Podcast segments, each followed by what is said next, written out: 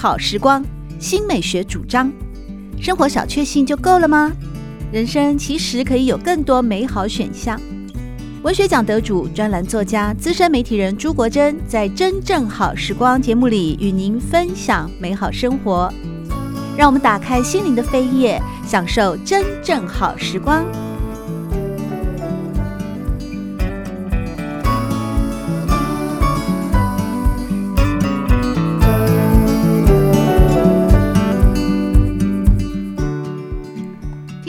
好，欢迎你来到《真正好时光》的节目当中，我是朱国珍。《真正好时光》在今天邀请到的是非常优秀的，而且得奖无数的。青年小说家朱和之和大家分享的是他最新的长篇小说《南光》，同时呢，《南光》这本小说也是呃得到的第一届罗曼·罗兰小说奖的呃首奖的得奖作品、哦。在这本小说里面呢，以名摄影师但邓南光的故事，他的一生啊为背景，也是呢这本《南光》小说里面的主要灵魂人物。那邓南光这位名摄影师呢，呃，在过去呢，他的作品啊，一般的评论者认为说，邓南光嗯拍摄的作品大概有三大面向。第一个就是他留日时期的战前风光，第二个就是台湾风貌写真，呃，第三部分呢就是人像，最特别的就是女性的特写。呃，今天呢，我们在节目里面邀请到了朱和之来和大家分享哦，他所描写的呃邓南光。在这本《南光》长篇小说里面呢，呃，带给大家非常精彩动人的一段阅读经验。我个人很喜欢《南光》这本小说，我真的认为是目前为止朱荷之所写出来作品当中啊，最具代表性的一本作品，而且呢，可以把一个人。当然，像邓南光这样的一个人，我是我对他很陌生的。我是看了《南光》才知道，说原来邓南光他其实家世是不错的，所以年轻的时候可以留日。那他对那个呃摄影呢，这个在当时的算高新科技哦，呃那样的喜爱，然后执迷，然后呃投入，以及拍出了许许多多非常优秀的作品。那我很好奇的就是，嗯、朱和之，你选择邓南光哦，作为这一本小说里面的一个创作的呃主轴。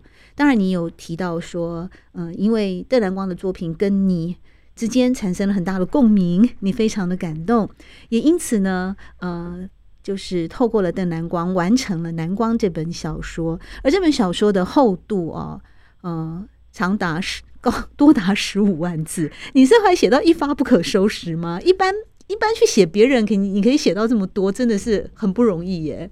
嗯，我我差不多都是这个长度，一直被骂。你为什么有这么多？你不要再写这么长。但是你为什么会有这么多一发不可收拾的那种书写的灵感跟故事，跟那么多的情节内容，把它全部组合起来，然后说也说不尽呢？我想，当然是因为这些前辈摄影家他们的作品，跟他们的亲身经历，还有那些时代。呃，带给人太多灵感，有有真的有很多东西可以去写，而且事实上，呃，要再往下写好像也可以，还要再写可以啊。对，但是就是说，我想就是在一个最美的瞬间把它结束掉，这样。嗯，在这本《南光》哦，这个长篇小说里面，虽然说是以一个现实存在的人物邓南光为他整本小说的一个主轴，其实朱和之呢，透过消化了大量的史料之后啊，呃，即使是写的是邓南光，但这些史料经过朱和之的消化，其实里面有许多呃，当然也是呃，很可能就是透过小说家之眼哦，小说家之笔去重新赋予的某种情境以及故事。其中有一个段落呢，就是呃，描写嗯，那个邓南光跟他的太太潘青妹啊。那潘金他们是媒妁之言嘛，所以就就结婚了。其实邓南光在娶他太太以前，在日本也有一个嗯，他的那个摄影作品的一个 model 景子啊哦，那两个人拍着拍着就好起来了吧啊、哦？那真是呢，是吧？对不对？这是虚构的，这个是虚构的 啊！我竟然把它当真了。其实邓南光有留下很多在日本拍的侍女的照片。那呃，但是其中有一张格外吸引我，就是我写在小说里面，就是说他拍摄到了一个女性的一个理想的形象。但是就我自己的呃拍摄的经验呢，嗯嗯，有的时候你拍出来那个样子未必是当事人他平常有的样子。你说就像我们现在的美图秀秀一样吗？哦、呃，但是它比较不像是呃开美机或者是 因为摄影机帮你修改，不是，它是某一个瞬间，可能你自己都没有察觉你有那样的特质，而一个敏锐的摄影师把它捕捉下来。那当然也有可能有时候是一个光影的恶作剧。对，就是呃一个角度的关系。然后我特别被那张照片吸引，所以我就虚构了一段他跟他这个呃女朋友的关系。然后这个当然是对应到后来他跟他太太之间的关系。哦、呃，因为他跟他太太其实应该是感情蛮好的嘛，因为他太太后来帮他生了五个孩子。另外呢，其实，在南光这个小说的一开始啊，因为潘青妹事实上也是一个非常优秀的女性嘛，她当时念的是第三女高啊，日剧时代第三就是现在高女中山女中，对啊，就是我们后来我们那个年代的第三女子中学嘛，哦，其实呢也是很优秀，前三志愿的学校，所以代表是一个聪明的女性，是甚至于呢，这位聪明的女性呢，呃，这位潘太太呢。其实呢，她也会看摄影作品啊。比方说，一开始啊，那个你在小说里面描述啊，那他太太也会使用相机，而且学习能力惊人啊，两三下就会掌握的用法，甚至还会评论。有一次呢，潘青妹很专注的去读着一本光画杂志的时候啊，邓南光就随口问他欣赏哪些摄影师呢？结果呢，那个潘青妹就直接说啦啊，他说。中山颜太的重复曝光最有意思，使用超现实手法而确实传达了某种意涵，不只是游戏之作。哇，这还讲的真的是很鞭辟入里啊！那后来呢？邓南光又继续问：那么你觉得木村一兵卫如何呢？然后潘青妹就回答：乍看主题平实，构图中庸，且充满余韵，混杂在其他实验性前卫作品里面，好像显得有些老派。不过看多了冷硬的冲击影像，一翻到他的作品时，就像遇到何许的太阳般令人喜悦。结果邓南光哑口无言，因为妻子说的都是自己所想而说不清楚的感觉。这段想必是虚构的吧？是虚构的。但是我想表现的就是说，那个年代女性的无奈，因为可是我觉得很强，很很优秀哎，是是是，就是、可是他被压抑在男性的身影背后了，没有错，没有错。你看相机最后被都是掌握在男性的手上，不只是相机吧？那个时候的笔，那个时候的官，那个时候的呃，所有的一切，好像没错没错，都都是男性的那个天下。是。因为我印象很深，他因为他是读第三高女，虽然我们听到第三好像不是第一，可是，在那个年代，因为第一跟第二基本上都是日本日本人呢、哦，对日本人去读的。哦、那台籍的女学生呢，她最高能够念到的就是。第三高女等于是最高学府，没错。可是那个时候，他们的女性教育基本上是要把她训练成所谓的呃良妻贤母。我们中文说贤妻良母啊，日文呃是说良妻贤母。然后呢，他们是等于是一个婚姻先修班的概念，也就是说你在高中上的课程都是呃家政啦，哦，然后烹饪啊这些，就是能够辅佐。他认为女性对社会最大的贡献，在那个日本时代，就是你能够维持好一个家庭，让男性无后顾之忧的出去为社会有所贡献，这就是女性最大的价值。那当然，我们现在看会觉得这是一个呃很可惜、很很很浪费人才，而且对女性很不公平的一种社会现象。所以，我也借着这个小说里面去呈现一个有天分的女性。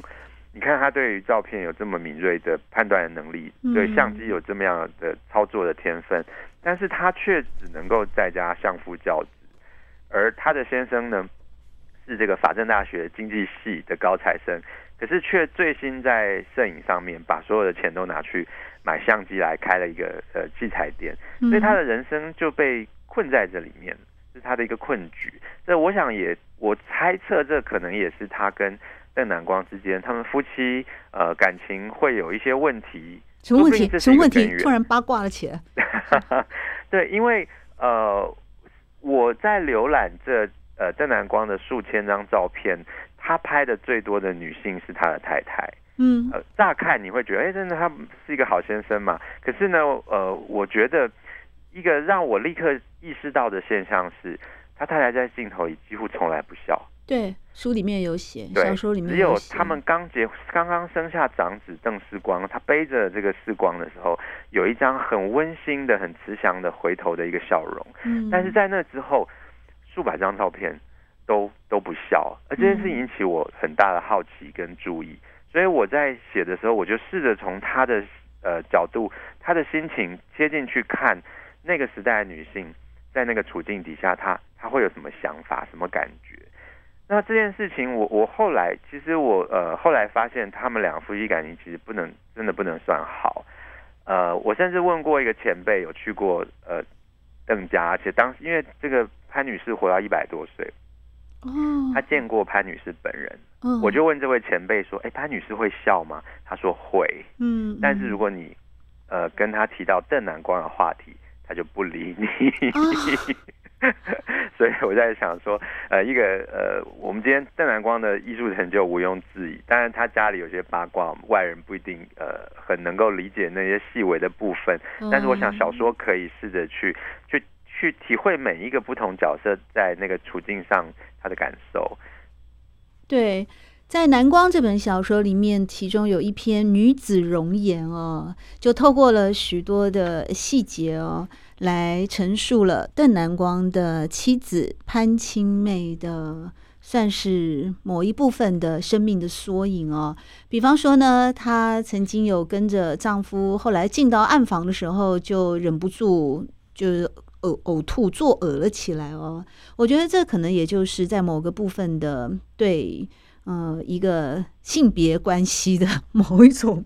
消极的反抗吧，哦，那这些细节呢，都透过了我们非常优秀的小说家朱和之之手呢，描写在《南光》这本小说里面哦。《南光》里面的故事非常的丰富，无论是以现实中确实存在的人物名摄影师邓南光为整个小说当中最主要的一个结构。而事实上，透过了邓南光这样的人物呢，其实在旁边衍生出来的许多像描写其他在当代哦也非常优秀的摄影师彭瑞麟啊，或者是说郎静山，甚至张才也好啊，都描写的啊也是令人觉得呃整个虽然说是以。邓南光在台湾或者日本，他的一生为一个主轴，但是旁边衍生出来的，比方像彭瑞麟后来去到广州嘛，以及张才在上海啊，那郎静山先生是从大陆来到台湾，这样的一个地域的流地。地场域的流转啊，其实多多少少也带出了某一种在民国初年的时候的生命的无奈，或者透过相机，呃，或者是透过了科技，或者是透过了人的生命等等。而无论如何呢，在这本长南光的长篇小说当中呢，朱和之描写许多的呃许多的一一像，特别是摄影这件事情哦，我觉得真的那个。笔法都很动人哦。有一段呢，嗯，你描写到那个呃，邓南光有一天哦，好像从傍晚下了一场雨以后啊，那地面上就冒了一些蒸汽嘛，他觉得很闷呐、吃饱饭了就到处外面去走走，去晃晃啊。结果走走到一半的时候呢，路灯熄灭了哦，哇，那时候整个北埔都停电了。就在这个时候呢，四周霎时一暗，才发现一轮满月浮现天上，皎洁的不可思议。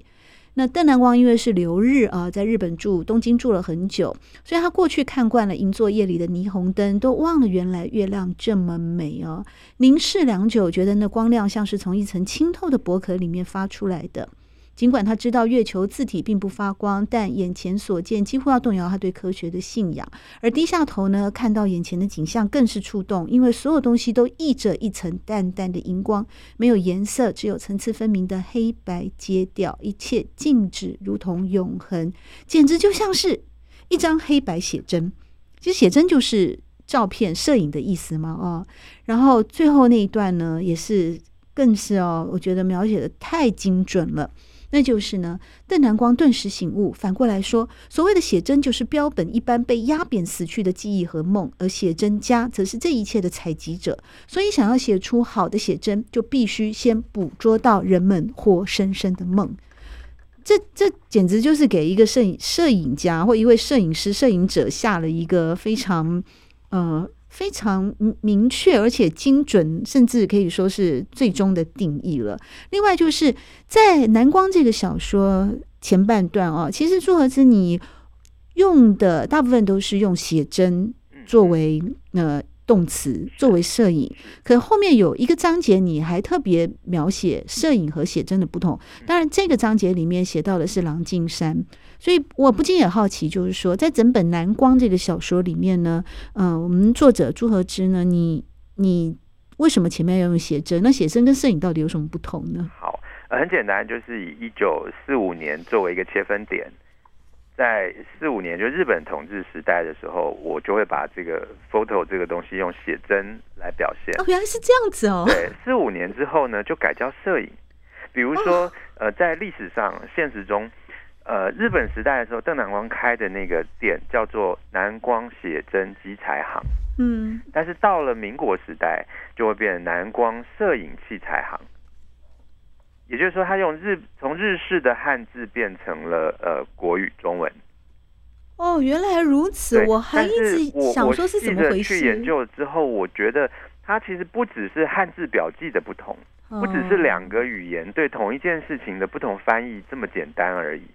因为呃，摄影这件事情从西方人发明之后，它被引介到日本跟引介到中国，它的发展脉络不太一样。嗯，各自有各自着重的层面。那么，所以邓南光他年轻的时候在东京学了写真这个事情，我就一直都用写真这个东西来形容他。可是战后以郎静山为首，从大陆来的这些摄影家，他们带来的是在中国自己独立发展的一个摄影的脉络。他们着重的东西，尤其像郎静山最有名的就是所谓集锦摄影嘛，他就是用暗房技巧，用很多底片。去构成一幅图，讲的简单一点，就是还没有电脑的时候，他就已经做到 Photoshop 可以做的事情。哇哦，对，就把很多的底片呃组合成一个影像。那可是呢，他的这个呃组合的方式是用中国山水画的意境去作为一个他美学创作的核心的。嗯，而这个东西完全就跟日本走写实路线的，呃，尤其莱卡发明之后那个街拍的那一种呃直观的。写真术是完全不同的逻辑思维，嗯，嗯，所以我才会在小说里面去区分这两者，也透过呃邓南光他自己作为一个拍照的人，他一定很深刻感觉到这两件事的不一样，嗯，难怪我这下终于懂了，哎，如果我没有问你的话，我是整本南光这个小说看完，我都搞不清楚你为什么一会儿用写真，一会儿用摄影，原来它是有一个语言上以及时代的区分呢，是是是。所以我那一章就故意这样标题，我就故意叫做写真与摄影的不同嘛，就是说你不只是文汉字文字不同而已，它这些内涵其实都有点不一样。嗯哼，虽然你用的都是相机这个工具，对，就是用相机，就是就是 take a picture，对对，对，就是拍照。是，其实呢，在《蓝光》这本长篇小说里面啊，还有一个呃，算一个 chapter，一个一个章节啊，它。名字叫做照片的语言，哎，我认为这个呃，跟那个写真或摄影或怎么定义哦，其实也有一点关联。因为照片怎么会有语言呢？所以在这一篇这个这个短篇里面哦，朱和之一破题就这么说：如果照片会开口说话，他会说什么语言呢？用最想当然耳的推论，战前的写真说日语。战后的照片说中文，另有客家话和闽南语贯穿其间，偶尔也许来两句洋文，但真的是这样吗？是这样吗？你觉得邓南光或是你自己是这样觉得吗？照片有语言吗？照片的语言又是什么呢？呃，对我们呃，像我们这一辈人，可能一辈子主要的语言就是一种，或者你可能有个母语，有个辅助的语言，嗯，你不会经历到你的主要语言的转换。但当然，有些人如果出国留学，譬如说大学毕业之后去了美国、去了德国，他可能有一段时间，他主要的语言就会变成英语或者是德语嘛。嗯，那我会这样写，是因为我自己的经验是，当我们拿起一张自己的呃老照片起来看的时候，有时候你会想到，哎，我拍这张照片的时候，我跟旁边的人说了一句什么话？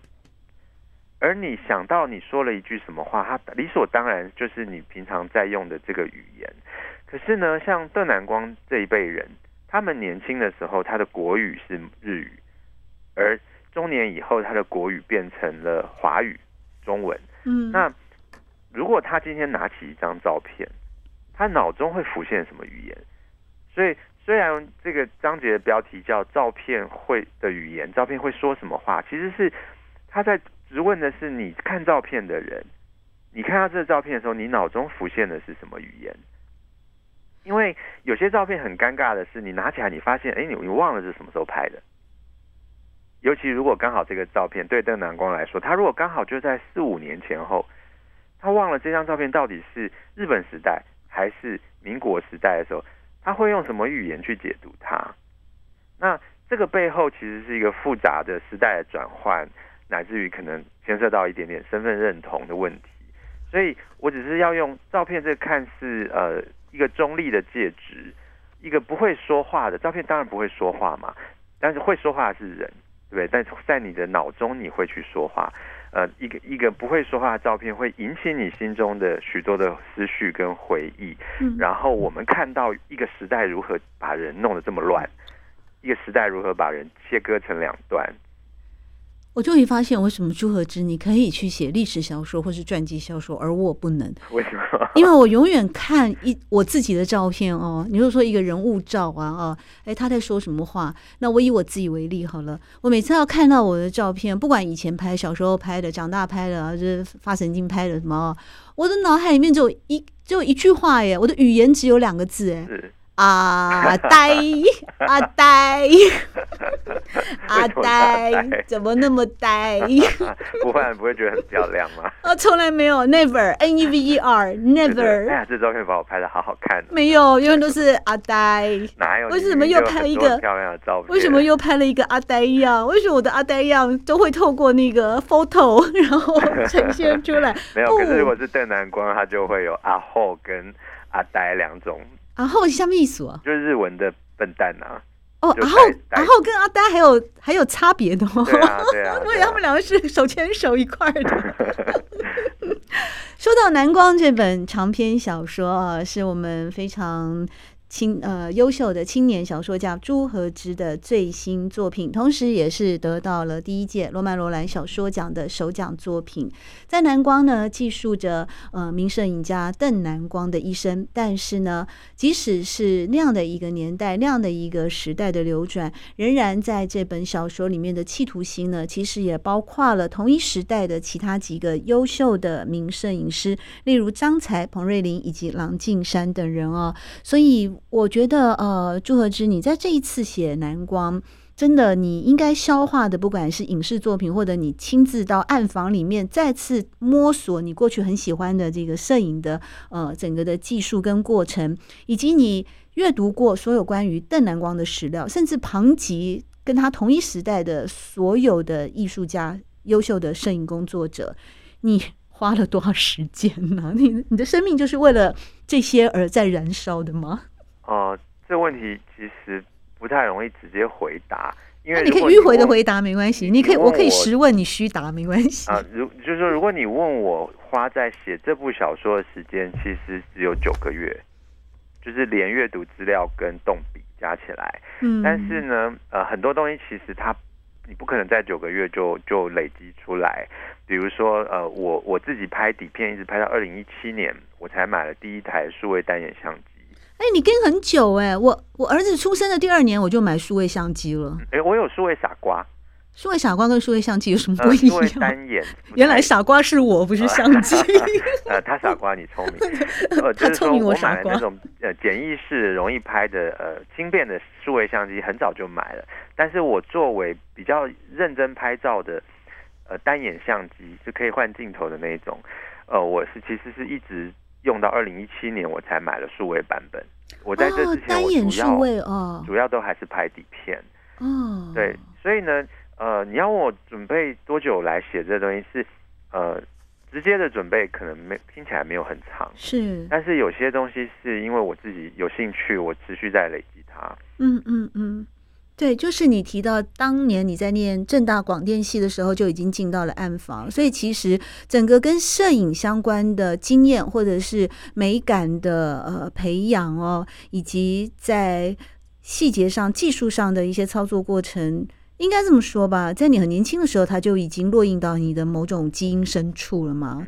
所以，经过了二十多年来的嗯内在不断不断的发酵，终于写出了这一本哦，令大家眼睛一亮，而且实至名归，获得了第一届罗曼·罗兰小说首奖的得奖作品《南光》，长达十五万字，但是非常好看，因为在这里面每一个人物都栩栩如生，而且呢，还有朱赫之。参阅了那么多的史料，重新消化之后呢，赋予里面的每一位人物，不论是邓南光本人也好，还是他的太太潘清妹，甚至他的好朋友在日本呢，他的兄弟啊、兄弟等等呢，家族呢，嗯，还有他的朋友归景光红啦啊，以至于说到后来呢，在二战之后的一些优秀的摄影家彭瑞麟、张才以及郎静山等人的处境，都透过了《南光》这本小说呢，重新展演。在我们读者的面前，带来了一次非常丰富而且阅读上充满着乐趣的长篇小说《南光》。也谢谢朱和之今天来到节目当中与大家分享这本书。谢谢和之，谢谢果珍姐，谢谢大家。喜欢朱国珍制作主持的《真正好时光》，欢迎您订阅、分享或留言，随时保持互动，一起共享美好生活。